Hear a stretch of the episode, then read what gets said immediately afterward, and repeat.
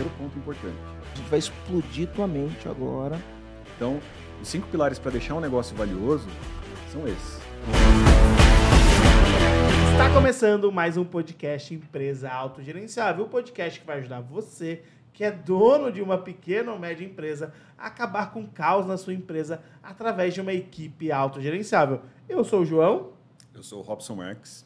E eu sou Marcelo Germano. Bem-vindo, Marcelo. Bem-vindo, Robson. Um prazer enorme ter o Robson aqui com a gente, que já foi no CCE aí, nos nossos comandantes de alto impacto palestrar, entregar conteúdo, falar um pouquinho sobre a empresa dele, falar um pouquinho sobre a vida dele. E agora a gente trouxe para o nosso público, né, Marcelo? Para o pessoal que escuta o podcast Empresa Autogerenciável. E a gente trouxe esse cara fantástico que é o Robson.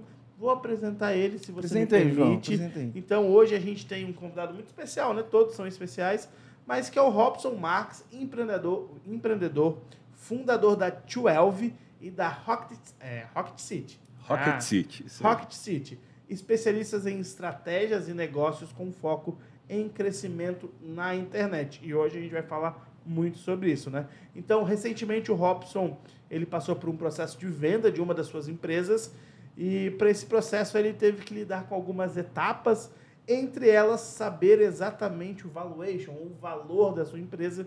E ele está aqui para falar um pouco para a gente como foi essa, essa experiência de traçar um valuation para a empresa, de construir esse valor da empresa, como que foi esses processos. Enfim, a gente vai conversar um pouquinho com o Robson. Marcelo, conta um pouquinho como é que você conheceu ele, como é que ele entrou na nossa rede de networking, como é que ele veio parar aqui. Legal, então vamos lá. Né? Eu, desde 2013, eu participo de grupos, né? Na época a gente chamava os grupos de Mastermind, mas parece que não pode mais usar esse Não pode. nome, porque o Instituto Napoleão Hill tem o direito da marca Mastermind, então você não pode mais chamar os grupos de Mastermind. O que que é o Mastermind? Tá? São, é um conceito que tem dentro de um dos livros do Napoleão Hill que chama mente mestra. E a ideia do mente mestra é quando duas mentes, duas ou mais mentes est- estão eh, reunidas, a soma é maior do que a soma em si, né? Ou seja, você põe a inteligência universal para funcionar e com isso os negócios se amplificam. Então, eu participo desses grupos e paga caro para participar desses grupos, né? Bem caro. Então, eu participo desde 2013 e o, Mar, o, o Robson Marques entrou em um desses grupos. E aí, lá no grupo, a gente faz apresentações. Pessoas que estão vivendo no campo de batalha, apresentando o resultado real, vai lá e mostra o que está fazendo e qual o resultado que está apresentando. E uma das palestras escolhidas foi a do Robson. É, o Robson ele vendeu a empresa dele num valuation de. Pode falar o valor do valuation? Pode, valor Num valuation, público, é. o valuation foi público, enfim, num valuation de 150 milhões. Antes de ele vender isso, ele contou para a gente o que, que ele aprendeu nessa trajetória. E eu achei muito interessante trazer ele, porque a gente está ali no dia a dia do campo de batalha, principalmente aquele empresário que está no operacional, ele não consegue enxergar o que tem para frente. E aquele empresário que já saiu do operacional, que a empresa já cresceu, que já ganhou porte, ele não consegue enxergar também o que tem para frente, Sim. talvez por falta de conhecimento. Né? Então, quando ele apresentou para mim, eu falei, cara, eu preciso apre- apresentar isso para os meus mentorados lá no Conselho Comandante de Alto Impacto. E eu acho que mais pessoas no mundo, mais empresários no mundo precisam saber um pouco disso, até para ter uma visão de futuro do que, que é possível com o negócio. É, tem aquele lance que o Flávio Augusto fala, sabe? Todas as empresas têm três destinos: ou ela vai quebrar, ou ela vai falir, ou ela vai ser herdada. Em algum momento, o empresário vai ter que lidar com essas questões. Então, eu acho importante a gente pensar nisso. Então, vou deixar o Robson se, se apresentar e depois a gente vai fazer as perguntas. Teve algumas coisas que ele falou que eu queria trazer aqui também, para a gente esclarecer para quem está ouvindo. Ó, caneta e papel na mão, Exatamente. É anota. importante. A gente vai explodir tua mente agora, vai abrir tua mente para novas possibilidades. Então, caneta e papel na mão para você anotar, beleza? Show de bola, Marcelo. Robson, se apresenta pra gente, por favor. Eu acho que vocês já apresentaram muito bem. É, agora queremos, queremos ouvir Não a tem tua muito versão. que que complementar aí, mas, enfim, eu sou paulistano, 44 anos, tenho dois filhos e uma família linda que são a coisa mais importante que... O, o empreendimento mais importante que eu já construí nesse mundo. Depois disso, vem os negócios, né? E É isso aí. eu fui morar em Santa Catarina em 2010, querendo fugir um pouco aqui da loucura de São Paulo. E quando eu fui para lá, eu coloquei uma meta para mim. Eu queria morar naquele lugar e queria fazer as coisas darem certo lá. Naquele lugar. Sem precisar depender de São Paulo, porque a gente sabe que muitas vezes, como São Paulo é, tem esse, esse centro de negócios, de empresas, de escritórios, muitas vezes as pessoas acabam vindo empreender aqui porque tem mais acesso, né? Mas eu não queria isso. Eu queria estar lá no interior de Santa Catarina, lá longe de tudo, três horas e meia do aeroporto mais próximo. Caramba. O que dificultou bastante a construção, mas eu queria que desse certo lá. E, e ali eu comecei é, as tentativas né, de conseguir construir esse negócio. E entre 2010 e 2012, trabalhando como programador, então, enfim, eu tenho, eu tenho muitas coisas na, na minha trajetória profissional, né? mas eu acredito que as que é, eu carrego como maiores habilidades são marketing, eu sou formado em publicidade e propaganda, e programação, porque antes de ser formado em publicidade e propaganda, eu fiz o técnico em processamento de dados, comecei a programar com 11 anos e depois com 15 comecei a levar a sério. Em 2010, 2008, na verdade, resolvi voltar para a programação, porque eu enxergava a tecnologia como um caminho para empreender, como um dos caminhos para empreender. E entre 2010 e 2012, eu trabalhei como programador junto com mais dois outros programadores, que são o Cleiton e o Diego, que em 2017 acabaram virando os meus sócios. Então, aquele foi um, um, um ponto de contato importante para o começo da jornada. Na né? trajetória. Na trajetória, porque encontrar bons sócios não é fácil. É verdade. Provavelmente é o primeiro desafio que A gente já fez aqui uns podcasts falando sobre sociedade. Sim. Enfim, é sempre um drama para o dono da pequena e média empresa esse negócio da sociedade. É, eu acredito que é um dos pontos que mais interfere no sucesso da empresa. Porque todos, todos os outros são muito é, você consegue contornar. Né? Se você está lidando com os colaboradores, você consegue desenvolver ou, ou colocar outra pessoa para cumprir o mesmo papel. Se você está lidando com estratégia, você consegue mudar a estratégia, o produto, você consegue mudar o produto. Agora, o sócio é, um, é uma peça-chave é. ali do, da construção. Né? Então, se você não encontra um, um, um, bom sócio, dificilmente você vai conseguir ter sucesso na, na jornada. E se associar com o sócio errado também, né? É bastante, bastante complicado. É, a gente tem, tem alguns podcasts falando sobre sócio, alguns podcasts falando um pouco sobre a parte é, societária mais no quesito jurídico. Então, você, comandante, que está escutando a gente, quer entender um pouco mais sobre, sobre sociedade, dá uma olhada na nossa lista de podcasts, que tem alguns aí que vão fazer bastante sentido. Assim como sobre o assunto que a gente vai falar hoje, né, falar um pouquinho de valuation, falar um pouquinho desse cenário que as empresas podem é, prestar um pouco mais de atenção. A gente tem, também tem podcast sobre isso. Gravamos um com o Bruno de Oliveira, do E-Commerce na Prática, que também contou um pouquinho como foi o processo dele é, de venda, né? De, que, ele, que ele vendeu a empresa dele na época lá para a Nuvem Shop, de Nuvem Shopping. Então, é, tem outros podcasts falando sobre isso. Mas, Robson, conta para a gente um pouquinho, para a gente começar, né? Explica para os comandantes que estão escutando a gente um pouquinho o que, que exatamente é o valuation e por que, que ele é tão importante num processo de aquisição ou venda de uma empresa? Legal. É, o, teu, o teu negócio ele é um patrimônio, né? ele, é um, ele é um ativo e ele tem um valor por si só. Na verdade, ele é um conjunto de ativos, né? ele não é um ativo, ele é um conjunto de ativos. E aquilo tem um valor. Que alguém pode querer comprar. Que alguém pode querer comprar. Mas assim como tudo no mundo, precificação é uma coisa complexa, é uma coisa difícil, não é simples. Né? E, uhum. e, e precificar uma coisa que, por si só, é, já é complexa, tanto na, na, construção quanto na manutenção daquilo ou no próprio crescimento, é um desafio. E o valuation é, é uma forma de você ter alguns mecanismos para conseguir definir o valor de um negócio. Né? E varia um monte. Né? É, é porque coi... tem muitas coisas intangíveis nesse tem negócio da, do valuation, porque assim é quanto vale para quem está vendendo e quanto vale para quem está comprando. Exato. Se existir uma diferença entre o quanto vale para quem está vendendo e o quanto vale para quem está comprando, aí existe, existe uma oportunidade de negócio. Para falar de um jeito mais simples para o comandante entender, imagina que você pensa assim, ah, eu por um milhão de reais eu venderia a minha empresa. Então, isso é quanto vale para você. Mas, às vezes, a tua empresa, na mão de outra pessoa, faria 5 milhões de reais. E aí o cara fala, pô, na minha mão essa empresa valeria 5 milhões de reais. Então, o, você tem espaço para uma negociação.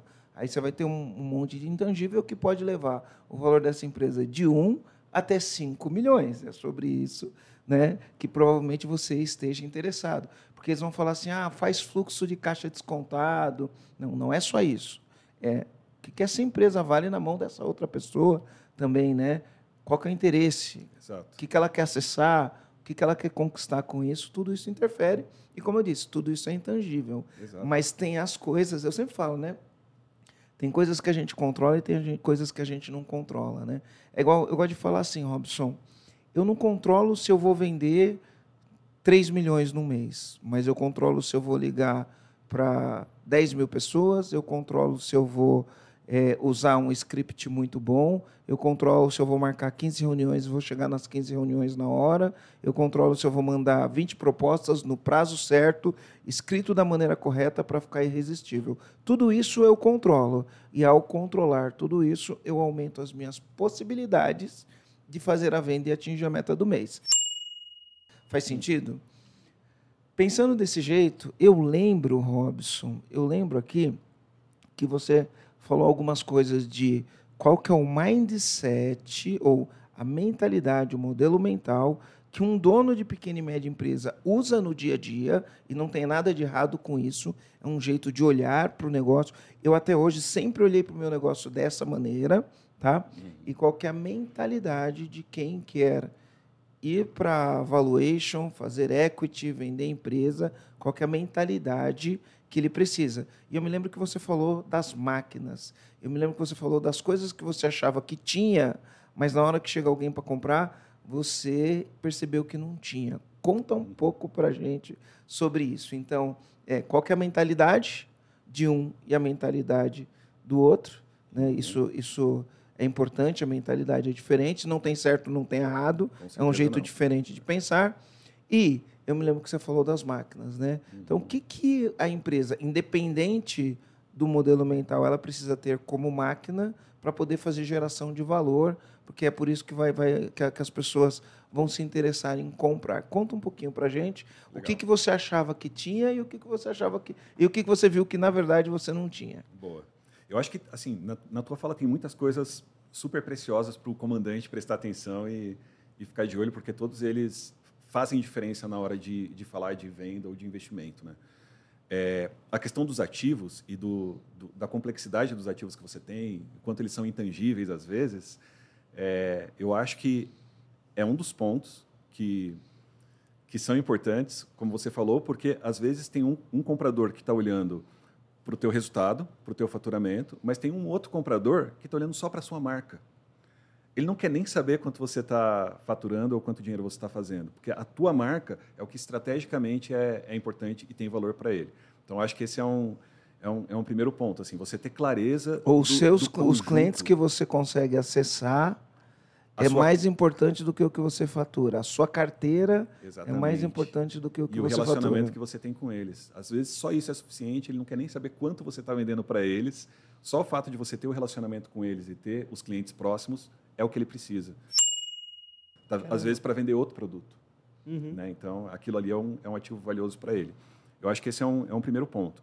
A questão da mentalidade, ela começa a, a, a ser importante em conjunto com isso, porque daí, além de você olhar para os ativos, você precisa começar a olhar para os ativos no longo prazo.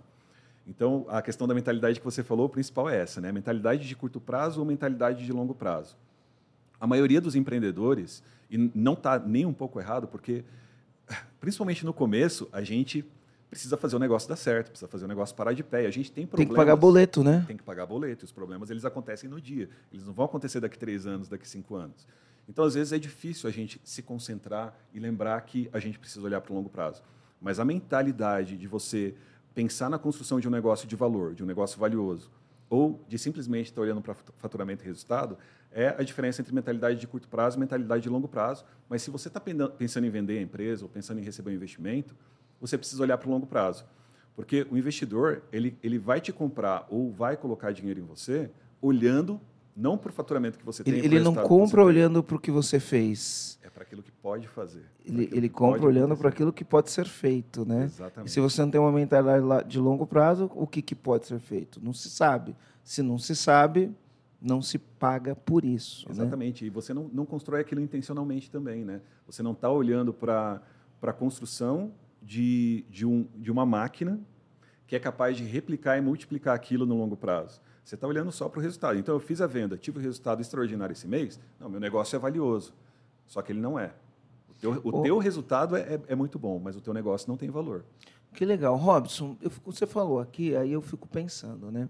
Então, por exemplo, eu, eu, eu não tenho estatísticas, mas se eu pudesse dar um chute, eu diria que 98% dos donos de pequenas e médias empresas, eles trabalham e ele tem duas preocupações, duas, né? São mais que duas, mas são duas preocupações que está ali todo dia, né? Que é ele tem que ter lucro e ele tem que gerar caixa, certo? Então isso é uma preocupação. Então ele vai fazer a gestão da empresa dele pensando em gerar lucro, pensando em gerar caixa. Lógico que ele tem outras preocupações, contratar as pessoas certas, montar os processos, olhar os indicadores, né? entender quais são os canais que ele atrai cliente, porque se ele não entender tudo isso, ele não consegue ter lucro, gerar caixa. Mas, via de regra, eu, eu, eu, em todos os meus negócios sempre foi assim e continua assim, mesmo eu olhando para o equity agora. Tá? Mas continua assim. Cara, no final do mês eu tenho que dar lucro. Porque o, o dono da pequena e média empresa, das duas, uma, ou ele vai no banco, põe alguma coisa dele como garantia para levantar um dinheiro que a gente chama isso de crédito, né? E na verdade não é crédito, né? É garantia, né? Ou ele põe o dele em jogo para poder levantar crédito e tocar a empresa, né? Ou ele gera esse dinheiro dentro da empresa, ou ele consegue dinheiro do investidor.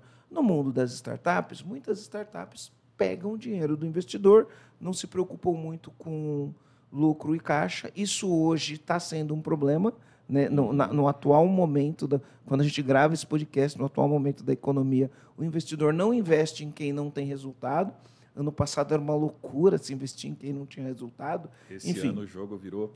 Esse ano o, o, o, jogo virou. O que faz eu acreditar que você tem que ter o, os dois mundos. A empresa tem que ter lucro, tem que ter caixa, mas o fato de ela ter lucro e ter caixa, ela não pode abrir a mão de construir as máquinas. Hum. Aí eu queria que você explicasse o que são as máquinas Legal. Quais são as máquinas que uma empresa tem que construir e essas máquinas que ela constrói vai fazer com que ela tenha muito valor e vai ter alguém que queira comprar essa empresa porque fala, opa, você tem essa máquina? Tenho. Você tem essa máquina? Tenho. Você tem essa máquina? Tenho. Então, uhum. desmistifica para gente o que, que, são essas máquinas. Legal. É, basicamente, são, são as, os ativos do, que fazem parte do teu modelo de negócio. É o, é o conjunto do teu modelo de negócio. Né? O teu modelo de negócio ele tem várias pontas. É, como você atrai leads, por exemplo? Como os leads chegam até você? Tem que ter uma máquina. Você tem que ter uma máquina de leads. De atração de leads. Sim, isso vai ser uma coisa importante. Como é que, como é que você atrai ou, ou faz a aquisição dos teus leads? Eu poderia dizer que uma máquina é um mecanismo, né? Qual é, é o meu mecanismo. mecanismo. que se eu repetir ele é todo um santo dia, Exatamente. eu vou é atrair novos, novos possíveis clientes. Exatamente. Ele é replicável e ele é escalável. Então, o, o investidor olha, ele sabe que aquilo não só está dando resultado, mas como aquilo pode crescer. Aquilo pode levar o negócio para o próximo nível. Então, isso é uma máquina. Máquina é uma de máquina. atração de clientes. Máquina de crescimento. A máquina de crescimento. A segunda é a máquina de vendas. Porque a partir do momento que esses leads chegam, eles têm que converter. converter. Tem que converter. Máquina de vendas. A máquina de vendas. Você tem que ter uma máquina de sucesso. Porque se você não estiver entregando bem o teu produto, você não, não, não é valioso também. Você não tem valor se o teu produto não for bom. Cliente, eu, eu, né? eu tenho que vender, então eu tenho uma máquina de atração e uma máquina de venda.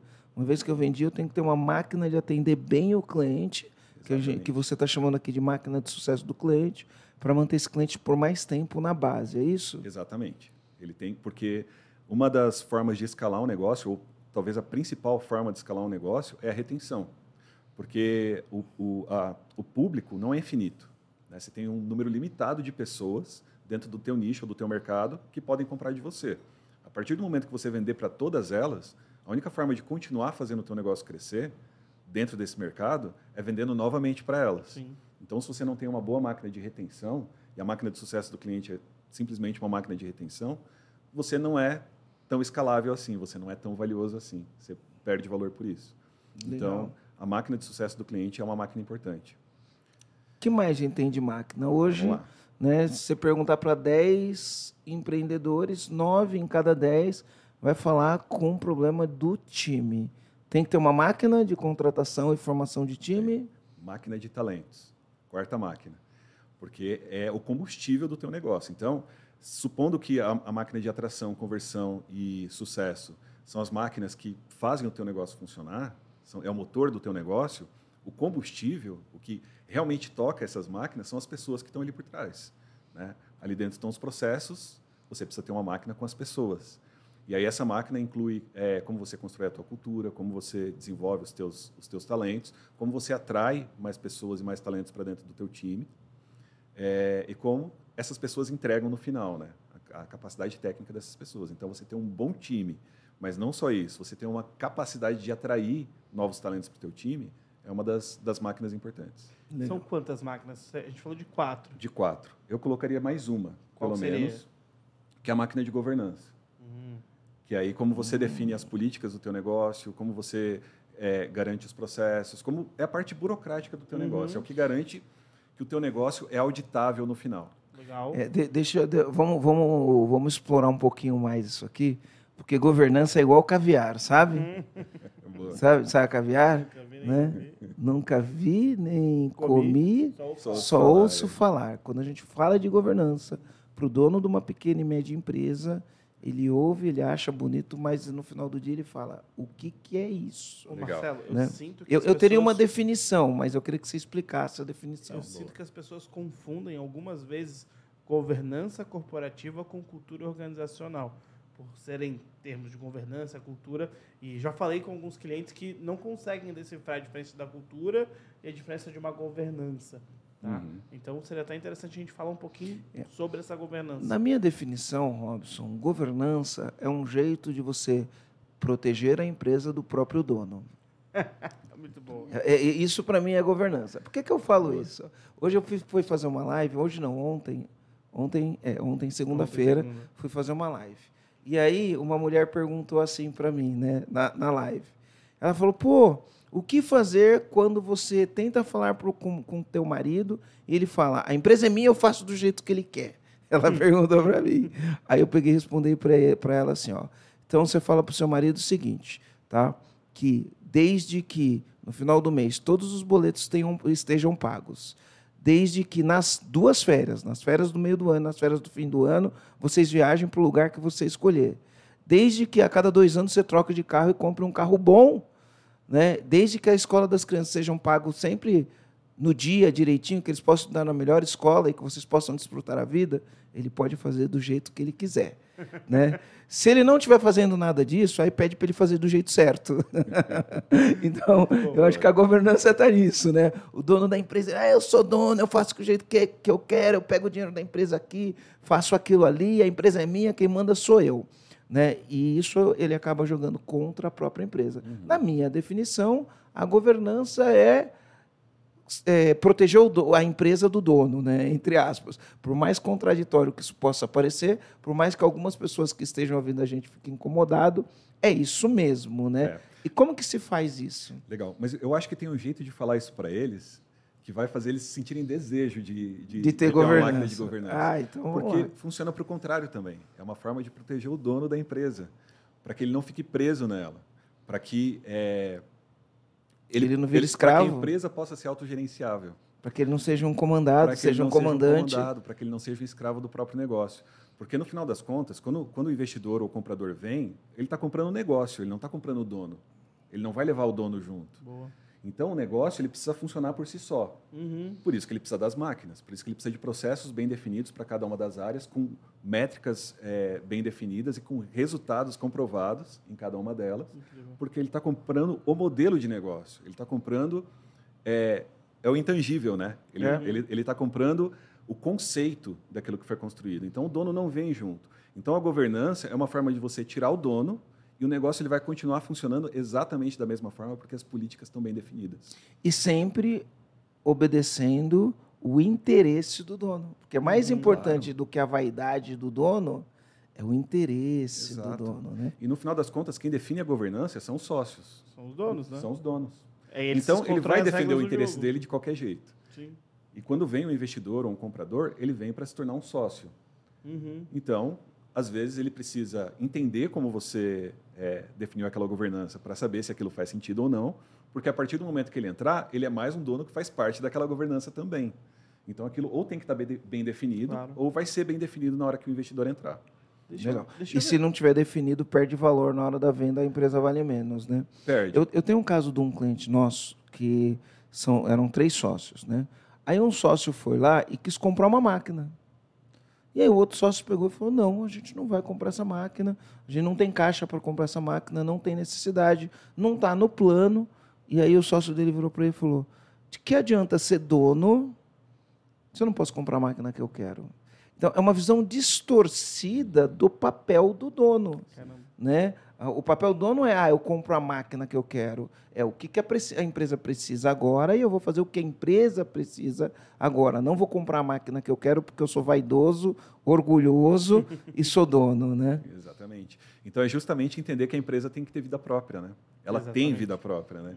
E ela precisa funcionar independente do dono. Por isso que fala pessoa jurídica Exatamente. e pessoa física. Deixa eu ver se eu Exatamente. entendi. Então, a gente começou falando de valuation, né? Então, como que a gente faz para definir um valor da empresa e o que, que ela precisa ter? Então, olha só, primeira coisa, ela tem que ter uma visão, uma visão de longo prazo, porque só o que ela está fazendo hoje não garante o valuation dela, porque o que ela está fazendo hoje vai gerar o resultado hoje e o que as pessoas veem de fora, os investidores, eles querem comprar essa projeção de futuro. Além disso, essa empresa que está olhando para você que pode comprar, ela quer olhar além da tua operação que você está vendendo, qual que é a tua carteira de clientes, porque os negócios eles podem ter sinergia, e ela pode aproveitar os teus clientes que ela vai adquirir Pluga no negócio dela. pluga no Aí- negócio dela aí- vendendo outras coisas. Aí isso depende do comprador. Depende do Aí é comprador. uma variável. Beleza, mas essa sinergia também ajuda a valorizar a tua empresa, Sim, a aumentar o sim. teu valuation.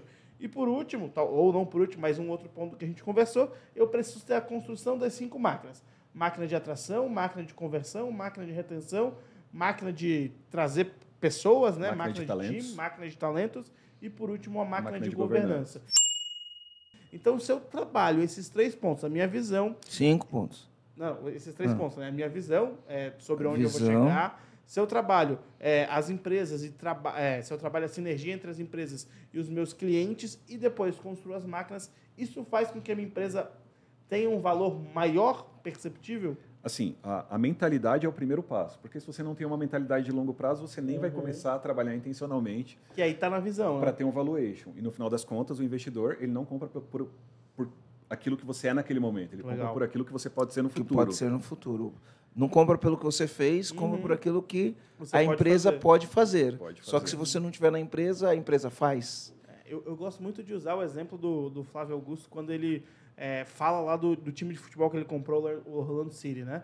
E quando ele vendeu agora. Por que, que as pessoas pagaram muito mais no, no, no Orlando City agora do que quando ele comprou? Claro, ele construiu estrutura, tem estádio, mas é que o futebol nos Estados Unidos está sendo muito valorizado. E vão ter dois grandes eventos nos Estados Unidos que vão mexer muito com o futebol. O primeiro evento é a Copa do Mundo 2026 e o segundo evento é uma nova recompra ou sei lá, venda de cotas de televisão. E como vai ter a Copa do Mundo, essas cotas no futebol dos Estados Unidos vão aumentar muito. Então, o cara que pagou 2 bilhões para ele lá, não foi divulgado o valor, mas é o que se fala na internet, 2 bilhões de reais, é, né? de reais, né? Ele está olhando hoje, 2022, né, quando ele fechou a venda, ele está olhando 2030, depois da Copa e depois da distribuição de cotas de televisão, que essa empresa pode valer muito mais. Ele não comprou pelo que o Orlando City é hoje. Ele comprou pela projeção que pode ter com o futebol nos Estados Unidos. Exatamente, porque é um investimento. Uhum. O investimento é sempre uma coisa que você coloca o dinheiro hoje para te dar um retorno lá no futuro. Para dar um Uhum. retorno no E futuro. uma empresa é um ativo que você investe. Uhum. Então ela precisa te dar retorno ao longo do tempo, ela precisa te dar retorno no futuro. Ô, João, acho que esse negócio de máquina a gente tem, né? Porque, por exemplo, se alguém for no EAG hoje, tá? Quero conhecer o EAG, vai lá conhecer o EAG.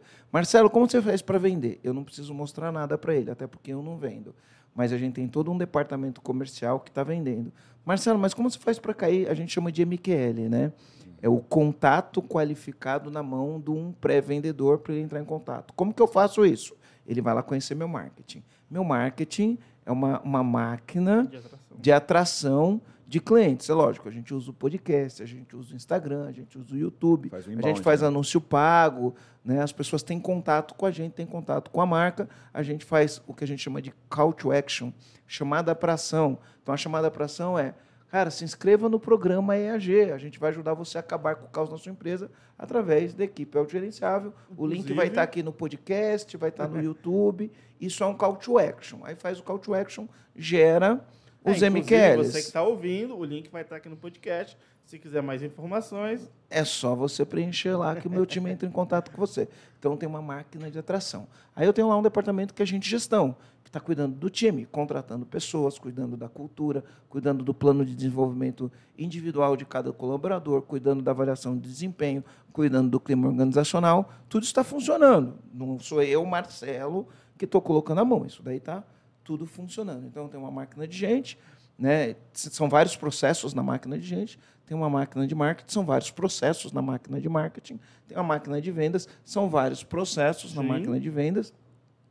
Tem o meu financeiro, que tem uma máquina lá de controlar lucro e caixa e os investimentos, que tem todos os processos que estão acontecendo, que eu não estou efetivamente ali colocando a mão na massa em nenhum dessas coisas, mas estou olhando tudo. Porque o autogerenciável é diferente do autonegligenciável. Né? Eu não estou negligenciando isso, eu estou gerenciando isso, não estou colocando a, a mão na massa. Então, esse é o conceito né, tem do- entrega, né? das máquinas. Então, a gente tem. Né? Se você olhando agora, consultoria, momento consultoria. Né? Enfim, no EAG a gente tá, vai começar a rodar os fundos, já começamos a rodar os fundos e vamos começar a fazer os PITs. Tá? Eu tenho vários ativos que são essas máquinas, eu tenho alguns ativos intangíveis.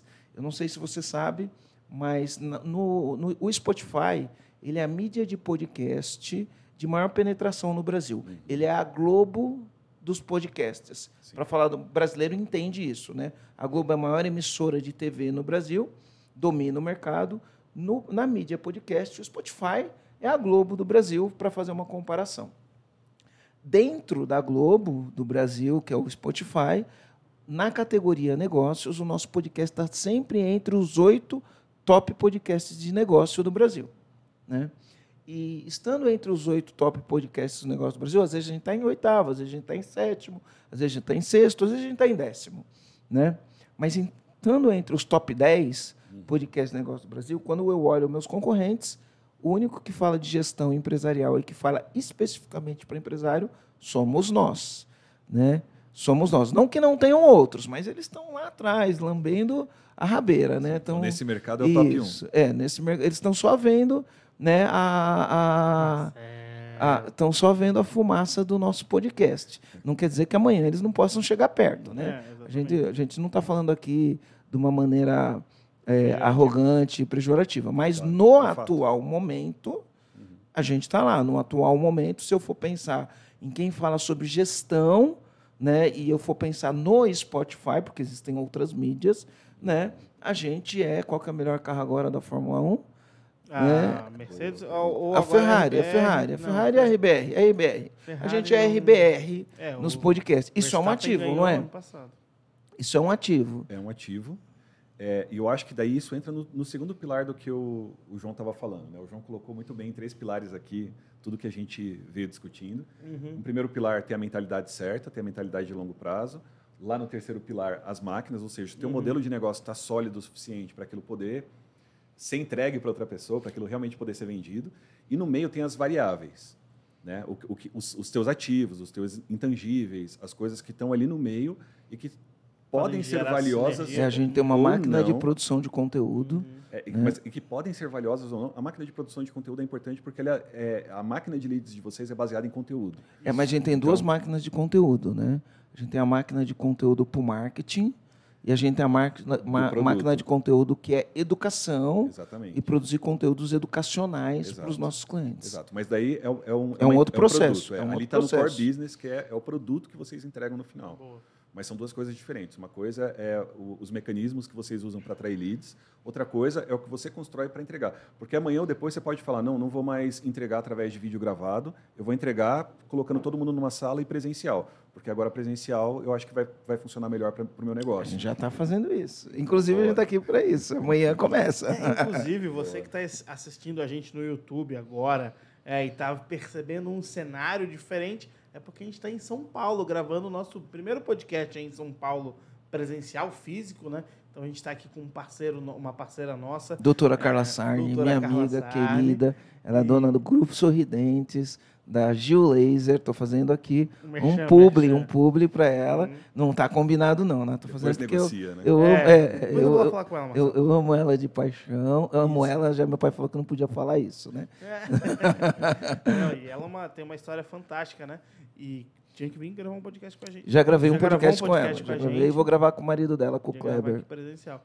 E a gente vai fazer um evento aqui no no, no grupo Saulos, isso. Grupo Saulos, e por isso que a gente está nesse cenário diferente, né? Então, você que está vendo no assistindo YouTube. a gente no YouTube, depois fala se gostaram desse novo ambiente, uma mesa mais curta, uma TV maior, microfone diferente. Fala pra gente, dá o um feedback. É isso aí. Bom, vamos lá, vamos lá. A gente cortou é o nosso convidado. Vamos deixar o nosso convidado falar e dar consultoria pra gente também, João. Foi muito bom. Nota aí, Marcelo. Falando dos ativos, então, né? Que seria o segundo pilar.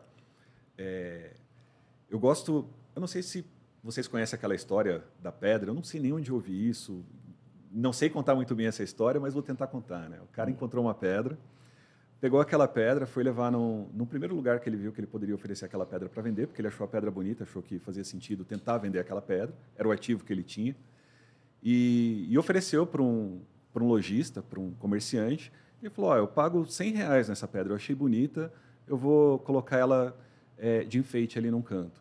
Ele falou, não, 100 reais é muito pouco. Eu acho que essa pedra vale mais.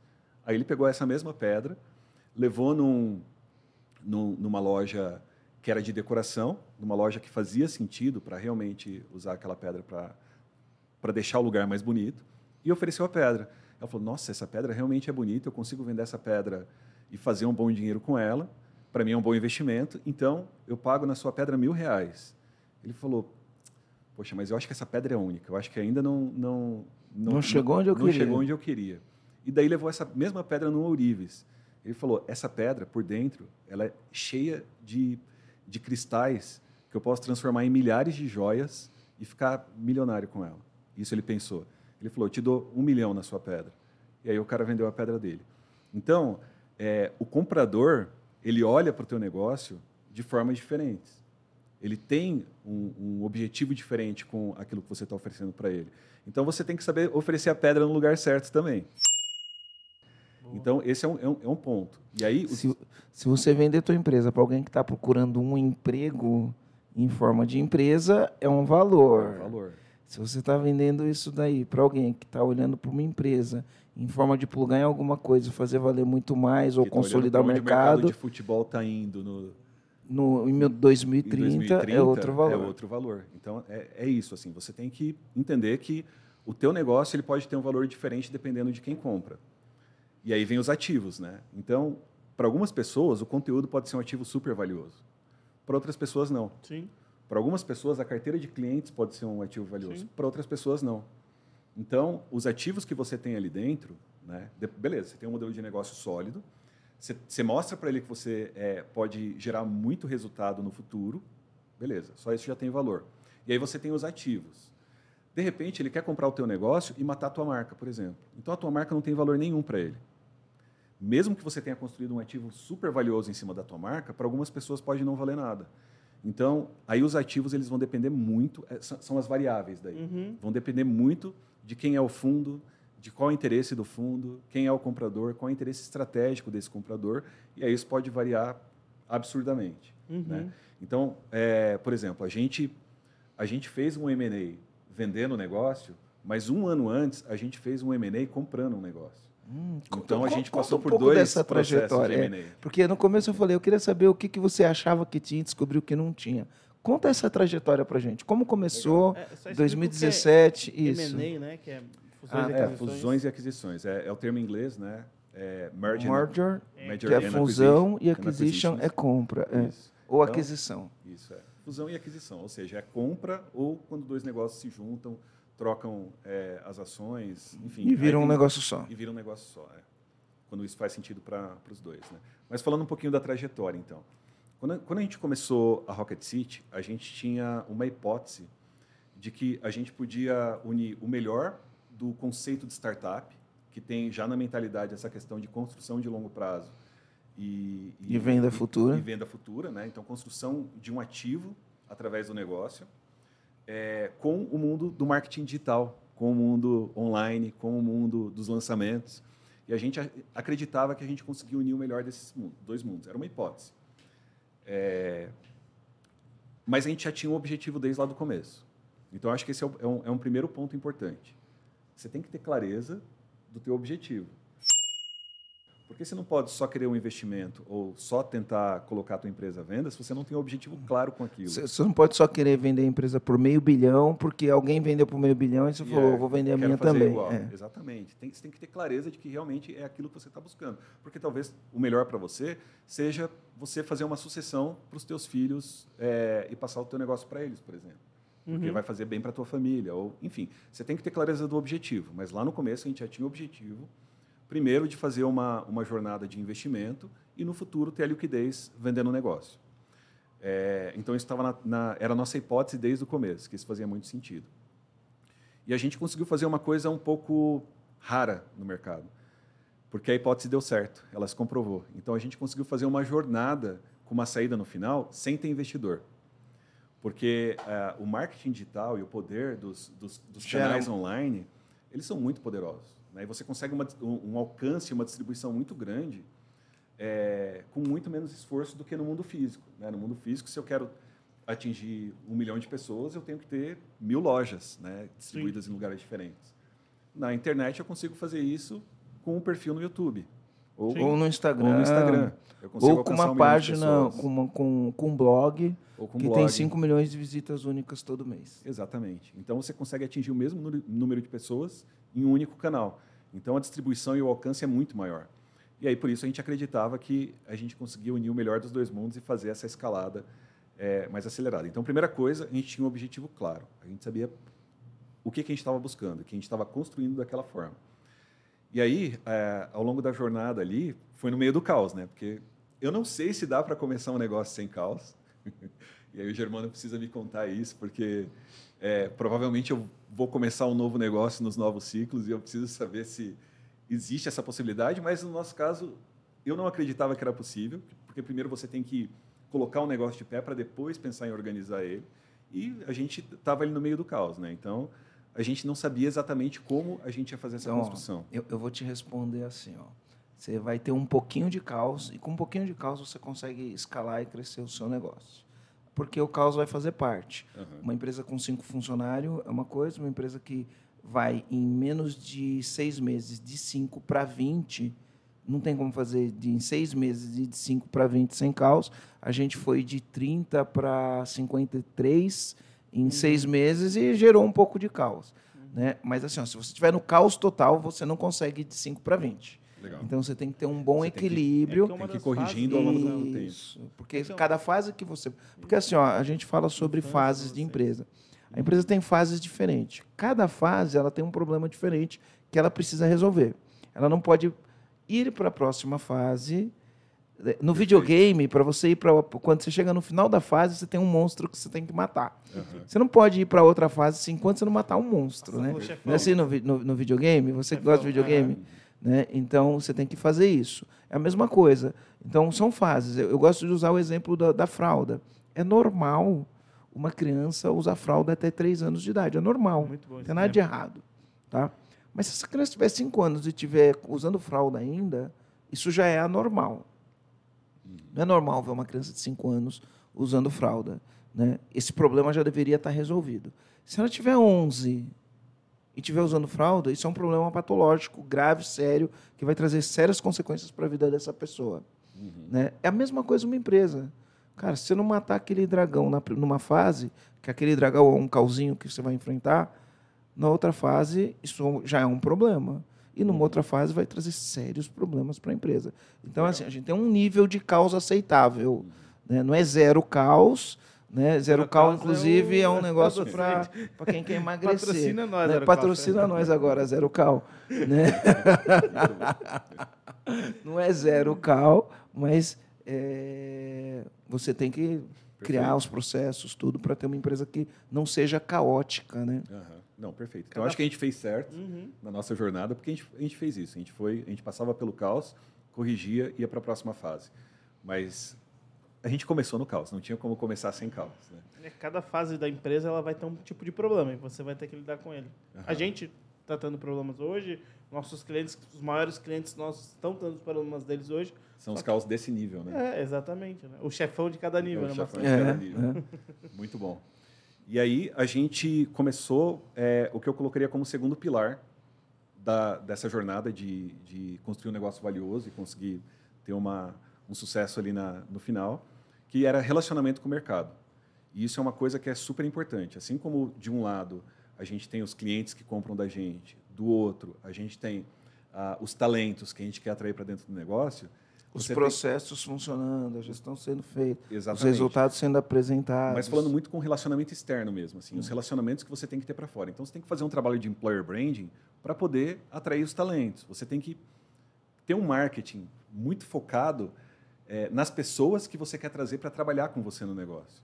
Do outro lado, você tem que ter um marketing focado nas pessoas que você quer trazer para serem clientes do seu negócio. Legal. E aí você tem que ter um terceiro, uma terceira ponta, que são as pessoas que você quer atrair para investir no teu negócio ou para comprar. Então você tem que construir relacionamento com o mercado, assim como você constrói relacionamento com a audiência, com os leads, com os clientes ou com é, os, os talentos que você gostaria de atrair para o seu negócio.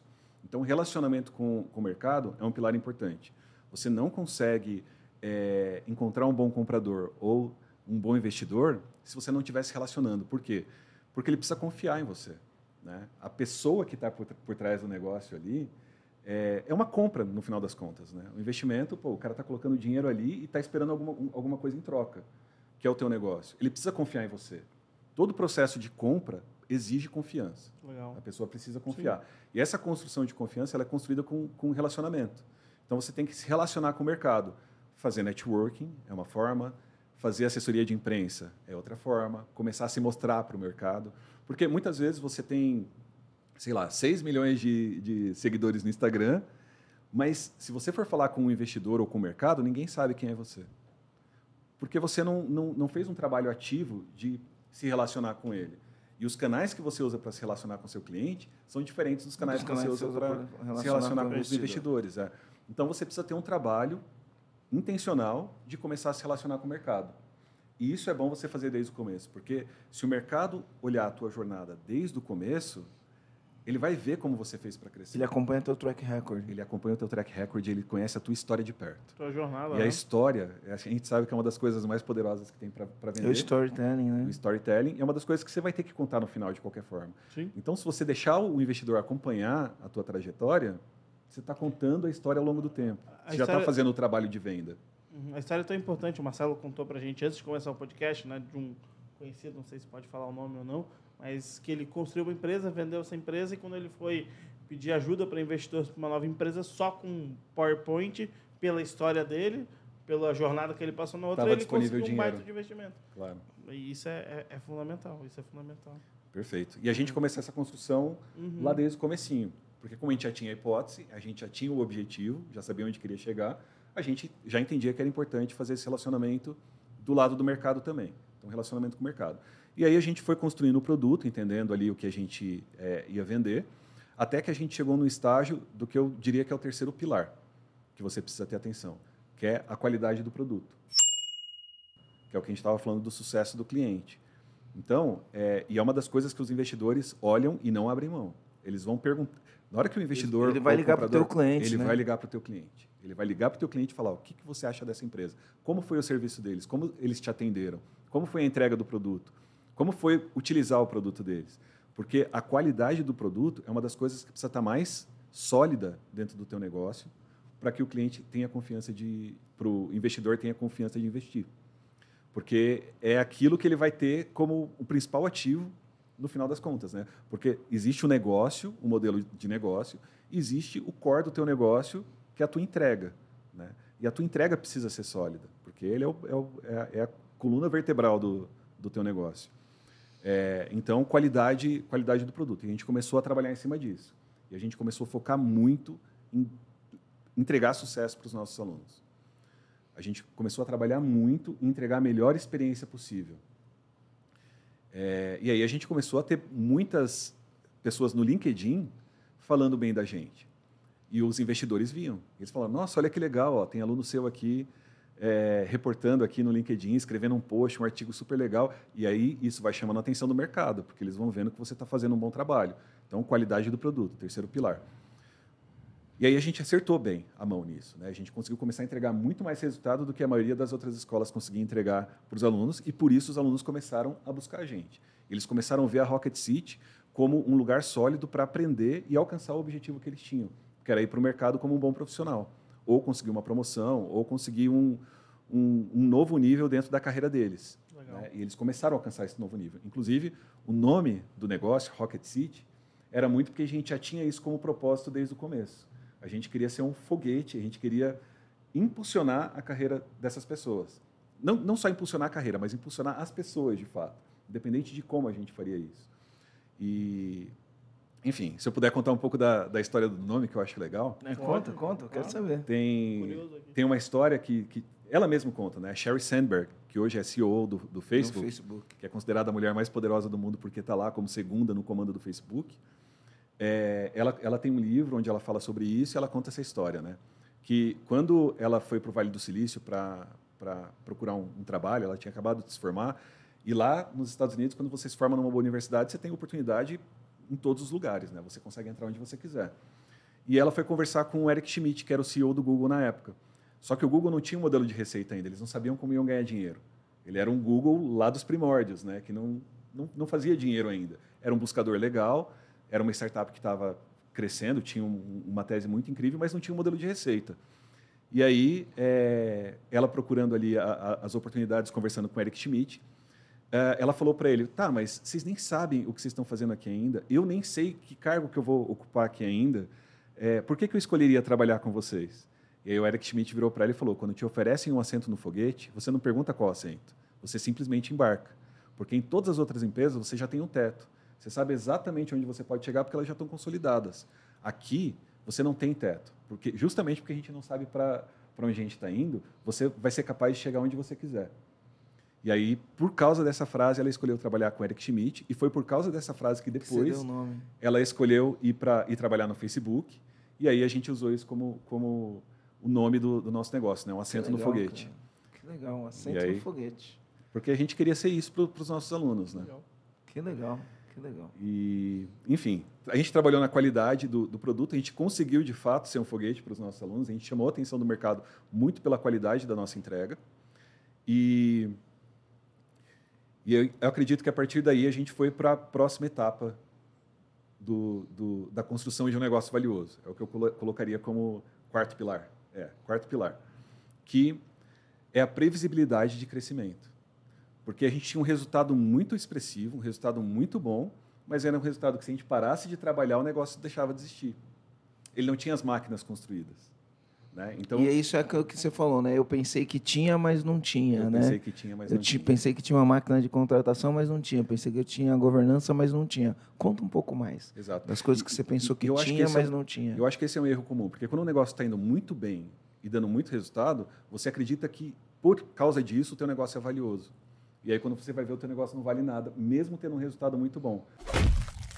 Porque não é o resultado que ele tem naquele momento que vale, é o resultado que ele vai que ter ele vai no, gerar futuro. no futuro. Sem então, você ainda. Sem você. Sem, sem você. você. É então, então a gente tinha um resultado muito bom, mas a gente não tinha um negócio valioso ainda.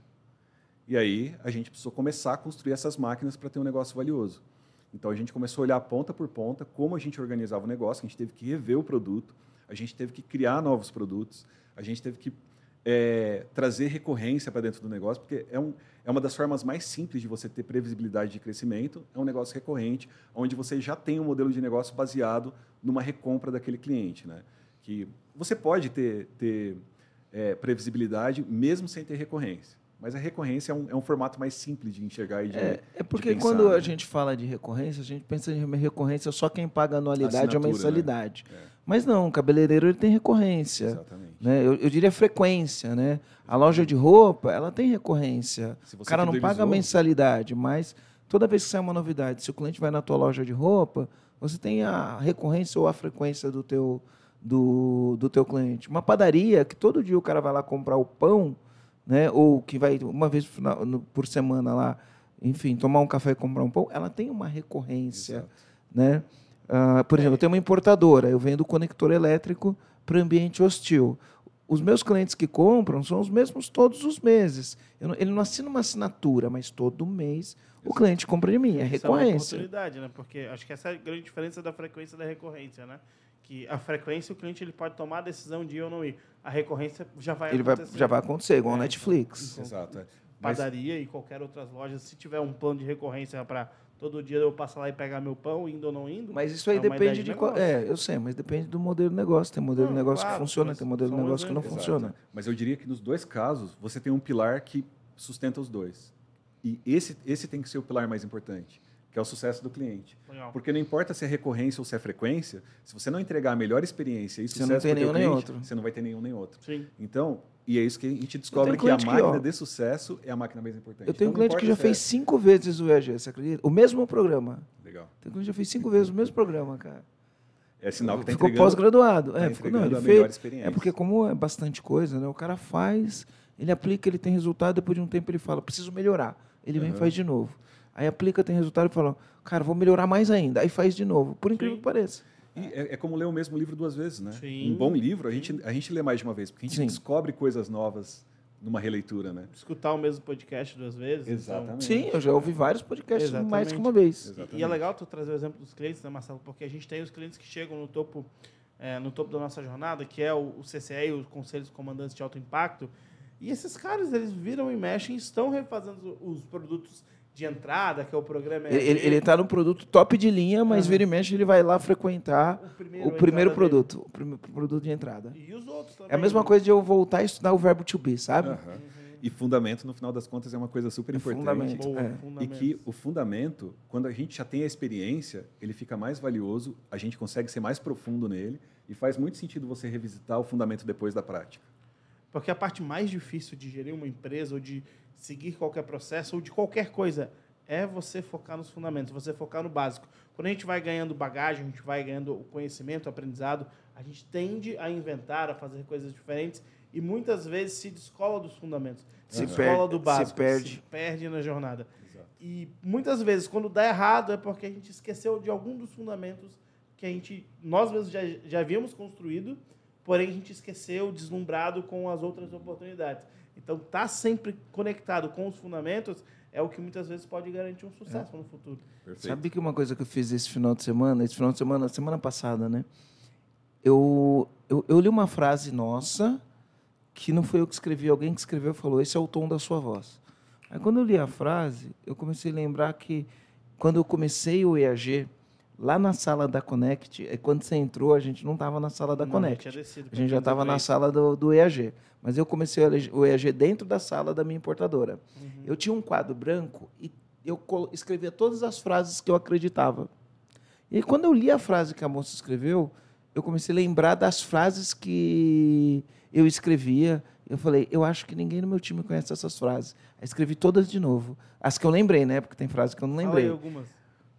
Ah, eu, por exemplo, ela, ela escreveu assim, né? Esses dias a gente falou, cara, a gente vai escorregar numa casca de banana, né? Mas se você não fizer nada, você, você passou aqui, tinha uma banana, escorregou na, caixa, na casca. Se não fizer nada e você passa ali todo dia, todo dia você escorrega na mesma casca de banana. É Escorregar na casca de banana não é um problema, o problema é você escorregar todo dia na mesma casca de banana. Aí eu lembrei, eu fui lembrando de, de, de, de, várias frases que eu tinha, né? Então, é, o que é mais importante? É o que acontece na sua empresa quando você está lá ou o que acontece na sua empresa quando você não está lá? Aí lembrei do cafezinho, né? Uhum. Meu, se você está servindo cafezinho, quem que está pilotando a aeronave? Enfim, aí eu escrevi um montão, agora de cabeça assim, lembrar de todas. Lembrar de algumas aí, Marcelo. O resto é muito difícil. É, tem, é, mas eu eu escrevi bastante, mas eu tinha, eu vou procurar foto, porque eu me lembro que chegou uma hora o quadro estava cheio, eu bati foto para escrever mais. Legal. Eu vou procurar essas fotos, é, eu vou procurar essas fotos. Se tem no iPhone, tem tudo. Muito bom. Então, tentando resgatar um pouco dos pilares. Para eu tentar lembrar aqui. Mentalidade. É, deixa. A primeira coisa, o objetivo, um objetivo claro. É, relacionamento com o mercado, a qualidade do produto, a previsibilidade do crescimento Uhum. e o último pilar, ser auditável. Eu, assim, tentando olhar para trás e entender o que a gente precisou fazer para essa construção e o que seria importante para qualquer negócio que queira tornar o negócio valioso, Porque, como a gente falou, né, não é porque o teu negócio tem muito resultado que ele é valioso. Boa. Ele pode ter muito resultado e não valer nada para um investidor, para um comprador. Então, os cinco pilares para deixar um negócio valioso são esses. né? Você tem que ter um objetivo claro, porque se não é o objetivo vender ou receber um investimento, não vai por esse caminho e está tudo bem. Porque não existe certo ou errado. Existe o jeito de você pensar. Mas você tem que ter da- intencionalidade, né? Você tem que ter clareza de para onde você está indo. É, relacionamento com, com o mercado é fundamental. Eles são a terceira ponta ali do teu relacionamento com os, os agentes externos do teu negócio. A gente chama disso no, no mundo corporativo de stakeholders, né? Stakeholders. É o relacionamento Isso. com os funcionários, com os clientes, com os fornecedores, com o governo, com a sociedade que está em volta de você e com os investidores. Com os investidores, com o mercado, exato. Então, relacionamento com o mercado, qualidade do produto.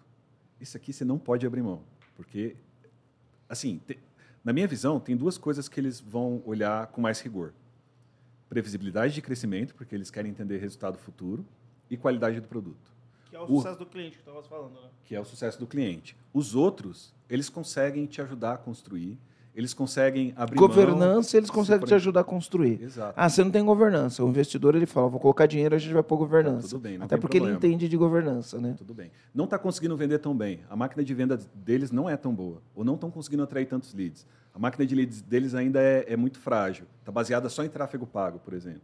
Ou seja, depende, depende muito de, De anúncio. de anúncio e, e que é uma coisa que pode ser volátil, que o mercado pode Sim. virar e... e- e- Tá Cada vez é mais caro conquistar um cliente. Não. Exatamente. Então tem mais risco envolvido.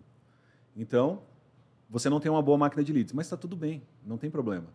Porque isso o investidor também consegue te ajudar a melhorar, a construir. Agora, se o teu produto não tem uma qualidade excelente, se você não é muito bem falado pelos teus clientes, e se o teu negócio como um todo não tem a previsibilidade de crescimento, e aí tem outros tem os fatores externos também, como por exemplo, qual mercado você está, né, o tamanho do teu mercado, e aí tudo isso vai influenciar também. Mas a previsibilidade de crescimento, ele vai é a primeira coisa que ele vai querer ver, e você tem que ter os números para poder mostrar isso para ele, com track record, e a qualidade do teu produto. E depois os outros três. Só para quem não entendeu, o track record é com o histórico de sucesso, né? Você tem que ter um histórico de sucesso. Exatamente, são os resultados que você teve ao longo do tempo que provam que você pode continuar tendo resultado para o futuro, né? É, eu diria que previsibil- previsibilidade de crescimento e qualidade do produto são os dois mais importantes. E depois você tem os outros três, que é relacionamento com o mercado. É fundamental. Em algum momento você tem que fazer, porque sem se relacionar com o mercado, você não vai conseguir um investimento ou um, um bom comprador. É, ser auditável, Aí a governança, né? que entra a governança, entram as tuas políticas e entra isso vai no nível do detalhe. Eu acredito que assim, ó, governança é uma coisa que ela pode ter significado diferente dependendo do tamanho da tua empresa. Então, ah, você já é uma SA, fatura mais de 200 milhões por ano. Aí você é, tem que ter um conselho de um administração, Exato. tem que publicar os, os relatórios, tem que ter as reuniões de board. Exato. E o mercado vai, vai é, exigir de você governança de acordo com o teu nível. Ele não vai pedir governança para um negócio que está faturando 10 milhões por ano, no, E como que ele quer pediria, crescer, e que quer como crescer, pediria para uma um empresa que fatura 200 milhões, É, né? exato. São níveis diferentes. Então, existe o, o, o teu nível ali, a governança para o teu nível. É, mas ser audi- auditável é importante, porque isso, isso vai nos detalhes, né? Você controla bem a, a tua contabilidade ou você deixa na mão do contador e nem sei o que está acontecendo por lá? Cada né? contrato que você faz, ou com fornecedor ou com Exato. cliente, você faz contrato ou é no fio de bigode? Exato. Toda a parte Né? legal, a tua marca está registrada no INPI, é, os teus ativos que envolvem é, propriedade intelectual estão todos defendidos. todos defendidos, todos com, com a parte legal muito bem amparada. Então, é, Os legal, funcionários estão registrados, né? a parte trabalhista, é, tudo isso tem que estar muito, tem que estar dentro do teu controle. Então, você precisa ser auditável no ponto em que o investidor vai vir, vai passar o pente fino em todos esses E detalhes vai ver o menor e risco vai, ficar, possível. e vai ver o menor risco possível. Ele vai ficar tranquilo porque, não, está tudo muito dentro do controle. Está tudo muito bem construído, muito bem controlado. Então, não tem problema. Porque se ele vê qualquer cheiro de problema ali no meio, ele não, talvez ele não deixe de comprar o teu negócio, Mas dependendo ele vai, do vai, nível, vai valorizar menos. mas ele vai penalizar é, o teu valuation ali. Ele vai falar, não dá para pagar tanto. Se tem um risco de 10 milhões envolvido, isso vai sair do teu bolso, não do meu.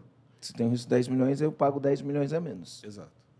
E você passou por isso? Como é que foi? É, eu Teve- ia falar isso agora. Teve, é, eu queria puxar esse assunto, né? Eu lembro que você contou um pouquinho pra gente Como é que foi esse processo desse risco? São várias decisões, né? Como foram essas decisões? Eu, e assim, eu diria que o empreendedor ele precisa estar muito bem preparado, porque eu acho que a decisão mais difícil de toda a jornada empreendedora é trazer um sócio investidor ou comprador para dentro do negócio ou vender a tua empresa. Eu acho que de todas as decisões que você tem que tomar, que não são, já não são fáceis, eu diria que, na minha visão, essa é a mais difícil de todas. Então, por isso que você tem que estar muito bem, bem preparado e ter muita clareza do que você quer e do que você está buscando. Como a gente tinha desde o começo, então a parte de decisão, a parte de, é, de entender o que estava acontecendo ali e se a gente ia realmente por aquele caminho ou não, a gente estava um pouco mais tranquilo. Mas dizer que a gente estava preparado, não, a gente não estava. É, e eu acho que essa é a parte legal, né? Quando você está no final da, quando você já passou do final da história e olha para trás, é muito fácil você é. contar é. tudo bonitinho. Eu falo que depois que a gente sabe o fim, tudo fica mais fácil, tudo né? fica mais fácil. Mas enquanto é. a gente está percorrendo o caminho, a gente não sabe o fim. Exato. Então hoje eu consigo pontuar todos os pilares com clareza, eu consigo entender o que deu certo, o que deu errado, eu consigo é, saber o que poderia ter feito diferente, mas lá no, no, dia a dia, na operação, vendendo, falando com o investidor e tentando construir um negócio, lidando com, com com os desafios todos que a gente tem no dia a dia de um negócio, óbvio que era, era, foi muito mais difícil, né? Não foi tão simples assim. Então, a gente não tinha as máquinas bem construídas, a gente não tinha, é, como, como seria o ideal ter, né? A gente não tinha é, toda a parte auditável muito bem garantida, porque eles vão no nível do detalhe mesmo. Às a vezes parte aquela contábil você achava que era boa e não a era. A parte contábil você começa a descobrir um monte de coisa que o contador não fez e deveria ter feito, e como você achava que estava na mão dele, estava tudo bem. É, você não prestou atenção e deixou passar, mas é o que você falou, né? Não pode negligenciar. E às vezes a gente acha que simplesmente porque a gente contratou um fornecedor, seja um advogado, um contador ou qualquer fornecedor externo, a gente pode simplesmente deixar isso na mão deles? Não, não é bem assim. Ainda tem que estar tá debaixo da, da tua vista, tem que estar tá no teu controle. Você tem que entender, o, você é que tem que dizer o que é preciso, como dono do negócio, e tem que gerenciar se aquilo está sendo feito ou não, independente se é dentro de casa ou fora de casa. É, enfim, a gente começou a descobrir um monte de coisa que não estava feita e eles vão no nível do detalhe. Por exemplo, aquela plataforma gringa que você paga 10 dólares por mês, que você nem lembra que está contratada lá. Na hora de ser auditado, eles vão pedir o contrato daquilo. Eles vão pedir todos os, os invoices. Eles vão pedir para você Caramba. ter tudo aquilo muito bem mapeado. Como é que você se preparou mentalmente para isso? Né? Quando começou a ver essa enxurrada de informação, ah, essa legal. enxurrada de, de coisas acontecendo e detalhes e talvez coisas que você não tinha. Caramba, cadê esse invoice? Como é que você lidou mentalmente para conseguir fazer tudo e depois ter sucesso no final? Perfeito. Eu fui falar dos pilares e pulei uma parte importante da história que tinha surgido na pergunta. Né? Antes da gente ir para um M&A de venda, a gente passou por um M&A de compra. Uhum. E a gente trouxe uma outra empresa para dentro. Então, a gente tinha um, uma empresa chamada Xiaoyi. É, eles eram a, uma empresa que fazia hackathons no Brasil, atendiam vários clientes grandes. Era um negócio muito focado no B2B é, e que estavam muito dentro do mesmo mercado, que era também a construção de comunidades de programadores. A, a gente fazia isso para poder ensinar, trazer eles como alunos. Eles faziam isso para conectar esses a programadores com as empresas. Exatamente. E a gente foi construindo um relacionamento desde 2018, desde o começo de 2018. E quando chegou no meio de 2020, é, a tese deles estava começando a virar muito próximo da direção daquilo que a gente enxergava para o futuro que era ter uma plataforma onde esses devs pudessem estar lá dentro, ter o perfil deles e ter é, mais dados para conectar esses dados com o mercado e o mercado poder acessar esses talentos e contratar se, se fizesse sentido. É, e aí, naquele momento, a gente começou a conversar no M&A, em fazer uma fusão com aquela empresa, para a gente poder juntar força, e principalmente porque eles tinham uma força muito grande no B2B e a gente não. A nossa força era no B2C. A gente fazia muita venda direta, para os nossos alunos, para os consumidores, e tinha um relacionamento muito de parceria com as empresas, mas a gente não tinha um relacionamento de venda com as empresas. E eles não, o relacionamento deles com as empresas era de venda. O produto deles era, era um produto B2B. Então, a gente fez um M&A, entregou uma parte do nosso equity, das nossas das, das cotas das vocês. nossas cotas para eles, e em troca disso, a gente trouxe o time deles para dentro, a gente é, transferiu a, a operação deles para um terceiro, que continua tocando, e eles vieram para dentro da Rocket City para ajudar a gente a construir esse próximo nível. Então foi muito naquele período onde a gente estava começando a entrar na questão da previsibilidade de crescimento. Então, duas coisas legais aconteceram aí. A gente começou a rever os produtos, ampliar os produtos e criar mais relacionamento com o B2B. É, mas o fato da gente anunciar aquele M&A para o mercado e, e, sair nas revistas falando Rocket City e Xiaomi fazem uma fusão, chamou a atenção dos investidores. A gente fez a fusão em outubro de 2020. Em janeiro de 2021, a gente começou a ser abordado por todos os fundos. Caramba, que legal. Por causa dessa notícia. Então a gente já fazia relacionamento. E eles estavam acompanhando. Ah, legal a história deles, legal a trajetória, estão fazendo um bom trabalho, estão crescendo. Quando veio aquele M&A, o mercado olhou e falou: acho que agora eles estão maduro pra, maduros para a gente começar a falar de próximos passos. E eu vou falar que eu tive uma ideia aqui incrível, mas hum. na verdade já tinha, mas o que você falou agora abriu minha Trouxe mente. Um insight. Mas é, mas agora é segredo estratégico. Não posso falar no podcast. é. todo mundo vai ficar curioso. É. Muito curioso. É estratégico, é estratégico. Não dá para falar. É, dizem que fofoca não, não pode contar pela metade, né? É, Tem que é até o Não, não é fofoca. Mas o pessoal vai descobrir, insight, acredito, é. né? É. é, então, vamos lá, né? Ó, nosso objetivo é conseguir um valuation de meio bilhão, né? Então, eu acho que isso, isso, essa ideia que eu tive vai me ajudar Animal. a chegar lá, né? Enfim. Muito bom. Mas essa, esse foi um estopim ali, né? Para a gente duas coisas, né? Foi um estopim para a gente estreitar o relacionamento com, com o mercado e atrair a atenção de mais investidores. E aí, primeira semana de janeiro, a gente começou a ser abordado, que foi de onde surgiu depois o, a nossa saída, o nosso exit. É, e a gente aprendeu a fazer um M&A. Então, é, a gente passou por todo o processo de auditoria, claro que não no mesmo nível, foi um nível menor, mas teve gente, o, o, advogado que fez o nosso, o nosso M&A de venda foi o mesmo advogado que fez a nossa fusão de compra, né? o nosso M&A de compra. Então, a, a gente passou pela experiência, a gente descobriu como era, a gente entendeu que o checklist é sem fim. Então, hum. Assim, você, quando você receber o checklist do investidor, tira uns três dias para ler inteiro, assim, porque é longo. É Olha, eu estou um assim. ano trabalhando no checklist, cara. É muita coisa. É muita Faz um coisa. ano que a gente está trabalhando nesse checklist aí. É muita coisa. Por isso que é importante você trabalhar a governança, a governança e a preocupação em ser auditável desde o começo. E organizar isso tudo muito bem. Porque quando o checklist chega, você consegue, inclusive, delegar. Você fala, ó, a gente tem todas as informações. Só organiza e coloca dentro do, do enfim, dos arquivos lá, ou de onde a gente vai mandar isso para os advogados e aí pronto, tá tudo, tá tudo pronto para entregar. Agora, quando você não tem isso organizado, aí começa a correria atrás de, de descobrir aonde estão aqueles documentos, onde estão os contratos, e aquela plataforma que você contratou e nunca recebeu nenhum invoice ou jogou os invoices fora. E aí você começa a... Vamos atrás dos invoices. Isso daí não era, o, não, não era o nosso problema. E assim, de né? novo, a, essa questão da auditoria, quando o teu negócio é íntegro, é sólido, não é o que, é o que mais influencia na venda, mas ele vai influenciar no teu valuation, ele vai influenciar no, no valor do teu negócio, porque ele aumenta o nível do risco. Então, tudo que aumenta o nível do risco diminui o valor diminui do o, teu, o, o teu valuation. Então, se, se o seu negócio tiver pouquíssimo risco, com muita possibilidade de crescimento, poxa, daí você tem, tem um valuation muito alto. Uhum. E aí, quanto mais vai aumentando o risco, mesmo que tenha uma previsibilidade de crescimento alto, eles vão começando a te penalizar por isso. Ô Robson, como nem tudo são flores, eu sei que você teve que tomar algumas decisões. Então, a primeira decisão é abrir mão do teu sonho né, e vender tua empresa. Essa é uma Sim. decisão que não é uma decisão fácil.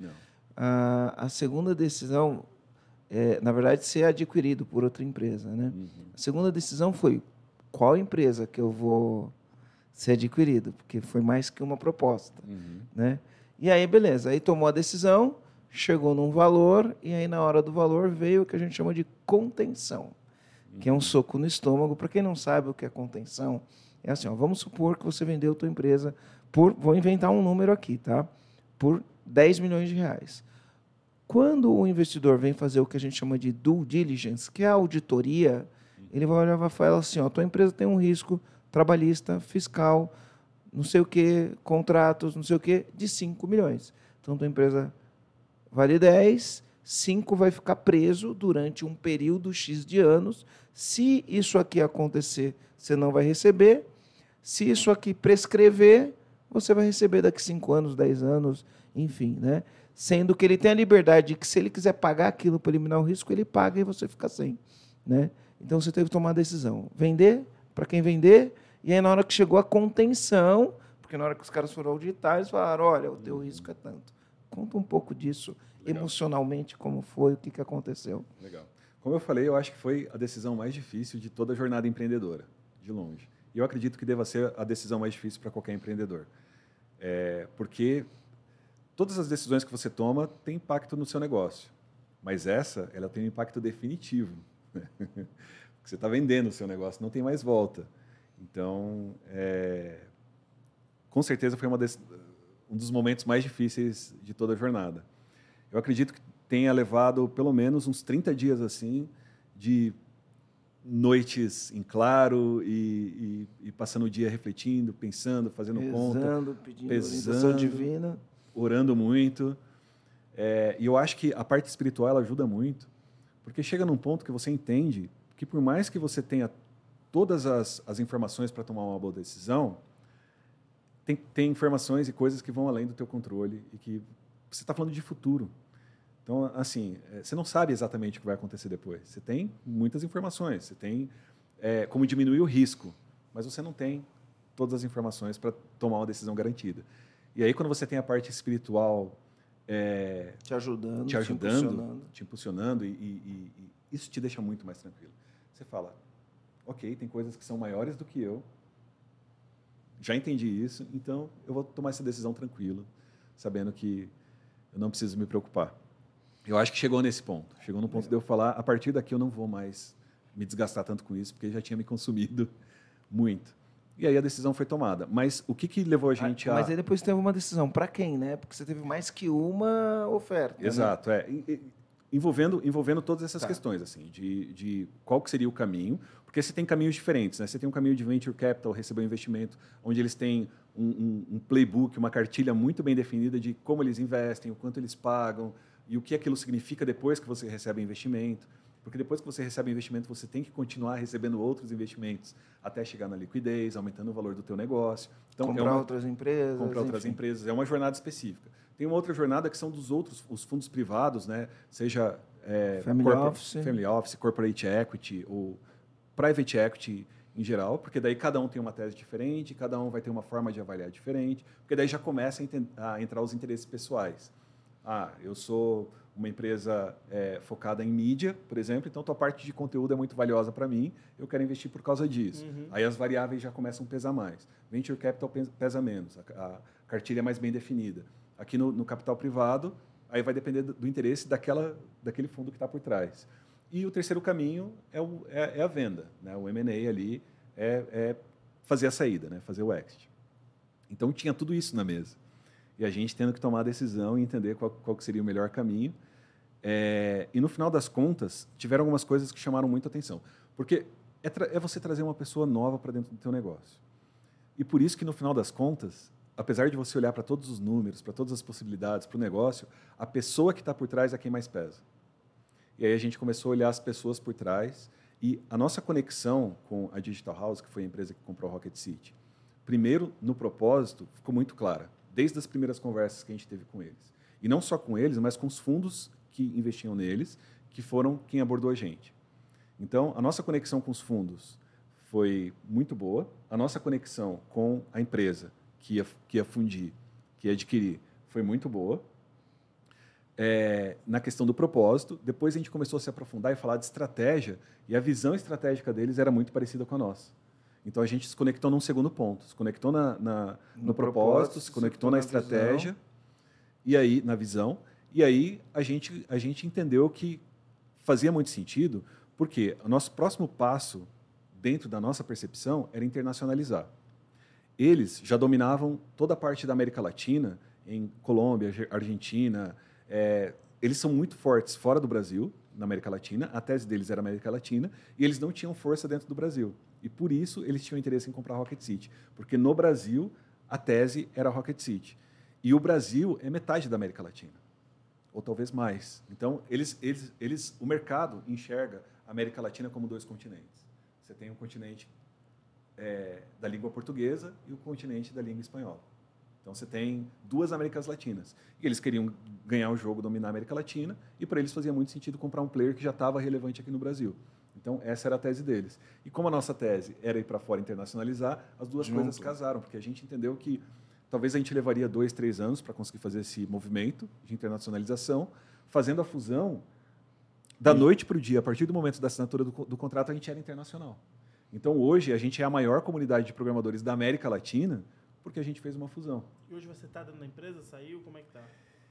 Eu saí da operação tem dois meses, agora no momento que a gente está gravando o podcast. É, não estava tanto nos planos, não era uma coisa pensada desde o começo. É, a gente tinha um, um plano mais de longo prazo nessa construção, mas pela forma como as coisas se configuraram é, e pelo, pelo meu momento pessoal, principalmente por conta de desgaste de saúde e, e todos os desafios que vêm da construção de um negócio, que a gente sabe que é, te- existe um preço, né? Não é todo empreendedor sabe disso, né? A gente paga um preço. A gente paga um tudo. preço para poder ter alta performance, para poder conseguir entregar resultado, para conseguir lidar com todos os desafios de um negócio. É, e aí eu entendi, entendi que era um bom momento, por conta dessa configuração, da, primeiro da estratégia da Rocket City, que estava muito bem desenhada. Então, quando chegou no final do primeiro trimestre desse ano, a gente conseguiu desenhar exatamente o que a gente ia tocar como estratégia daqui para frente. A nossa cultura estava muito sólida.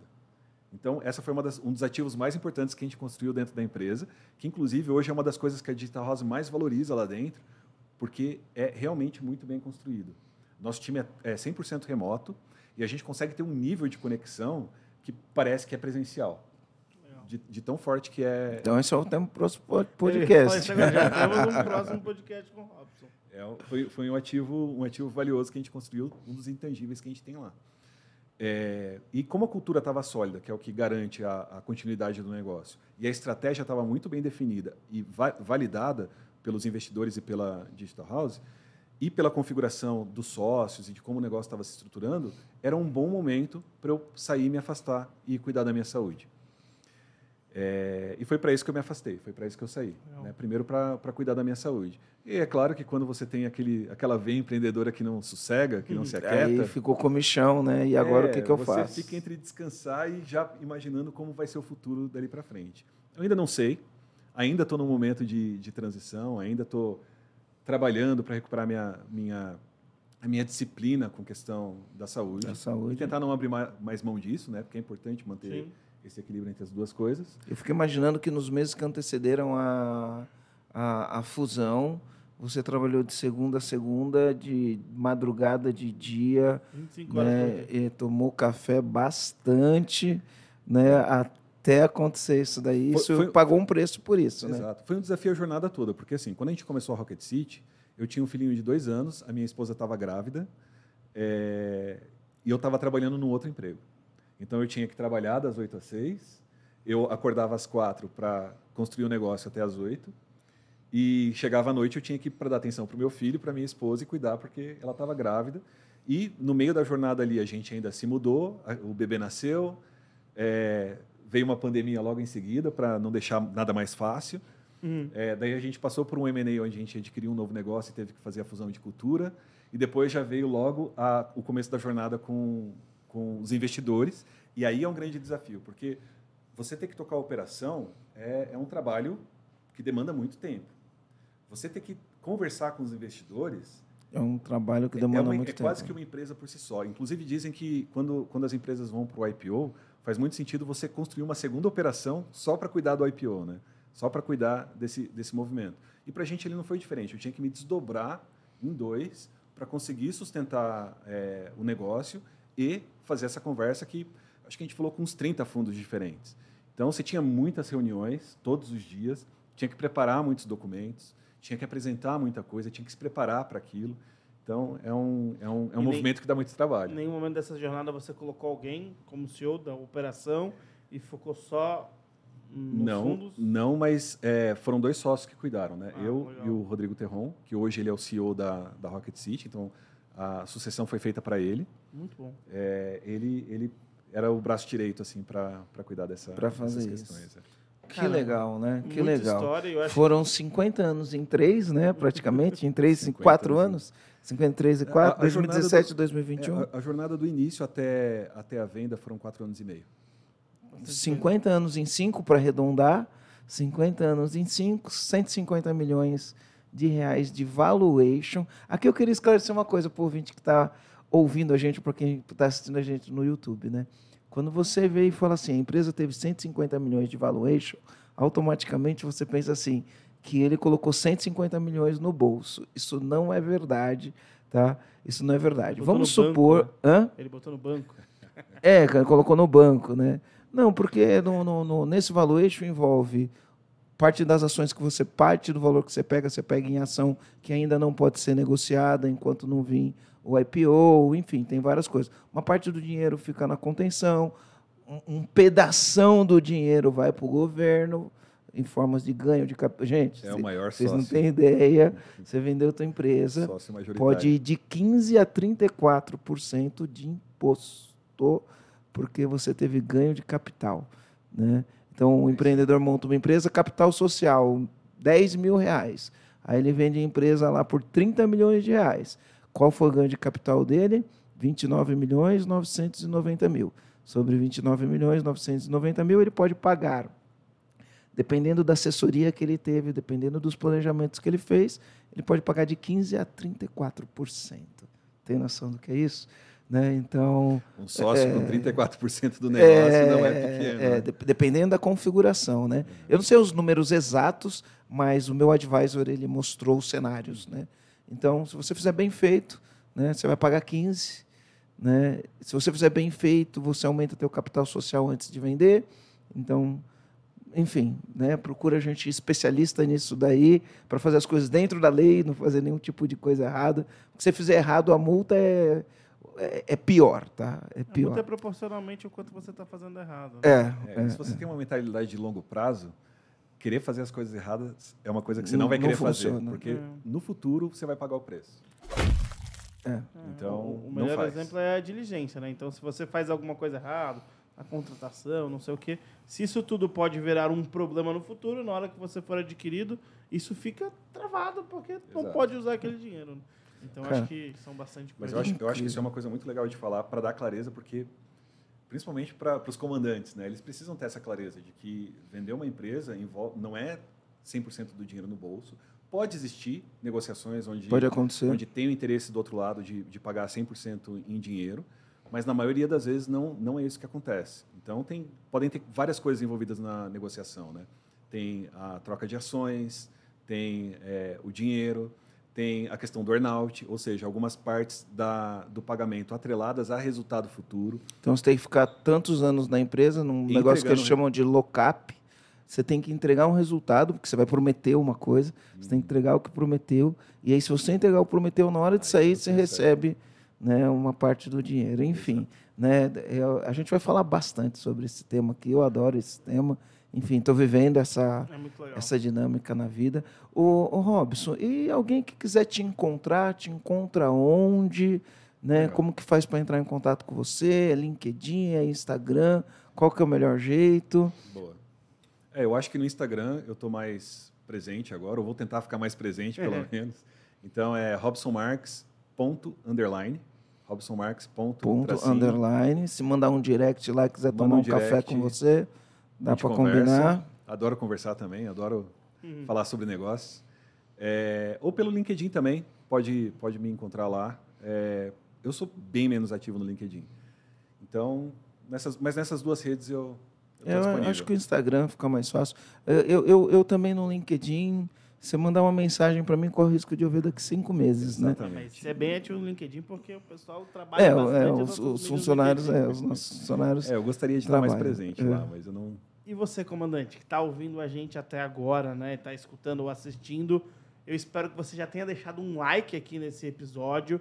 Se você estiver escutando pelo Spotify, não esquece de avaliar o nosso podcast. Dá uma uma nota 5 aí pra gente. Isso, como o Marcelo falou lá no início, é, a gente está aí entre os top 10 podcasts de negócio. Então, quanto melhor você avaliar e mais você escutar no Spotify, a gente vai subindo e a gente tem como objetivo chegar ao top 1. Não esquece de compartilhar com teus amigos comandantes, com teu sócio, com teu filho, com a tua esposa, com teu cônjuge, com quem tiver ao seu lado e queira conhecer também um pouco mais da história do Robson e conhecer um pouco mais sobre esse mundo de M&A, equity, negócios, valor de empresas, porque esse podcast foi uma aula. Se você escutou até agora e não estava com papel e caneta na mão, volta lá e anota volta tudo. lá e começa de novo, anota todos os pilares que o Robson falou e não esquece, né? Se estiver no YouTube, digita aqui qual foi o seu comando desse episódio. Quero que você comente aqui porque a gente está de olho em todos esses comentários. E se tiver no Spotify, dá um print na tela do Spotify, escreve meu comando foi. E aí coloca o teu comando, posta e marca arroba Marcelo Germano EAG ou arroba empresa autogerenciável. Marcelo, qual foi o teu comando? Vamos lá, pegou eu de surpresa aqui, né? Não era para você pego de surpresa aqui no, no, no, no próprio podcast, né?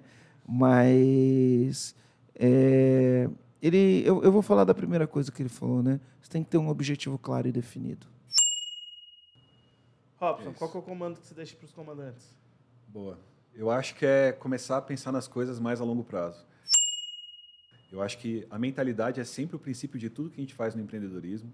Sem a mentalidade, não importa se você tem as melhores ferramentas, o melhor time, a melhor estratégia, Mentalidade errada vai dar ruim. a mentalidade errada vai atrapalhar. Então, eu acho que é isso. Pensar no longo prazo. O E você, João? O meu comando é saiba aonde vender a sua pedra. Eu achei fantástico essa história que você contou. Boa. E eu Boa. acho que faz total sentido para muito das pessoas que estão vivendo esse momento que você viveu, para nós, principalmente para nós que também estamos nesse momento. Então, saber onde a gente vai vender a nossa pedra, onde ela vai ter o melhor valor, vai ser melhor avaliada, é fundamental. É, é boa parte de um processo de M&A, de um processo de valuation, é saber onde a gente vai vender. E a história que você contou é, é fantástica. É isso Com aí, isso, João. quero Então, dizer que foi um prazer inenarrável, Robson, te ter aqui. Prazer Esperamos mais, mais vezes. Comandantes, não esquece de dar o like nesse podcast e fui, né, Marcelo? Valeu. Valeu.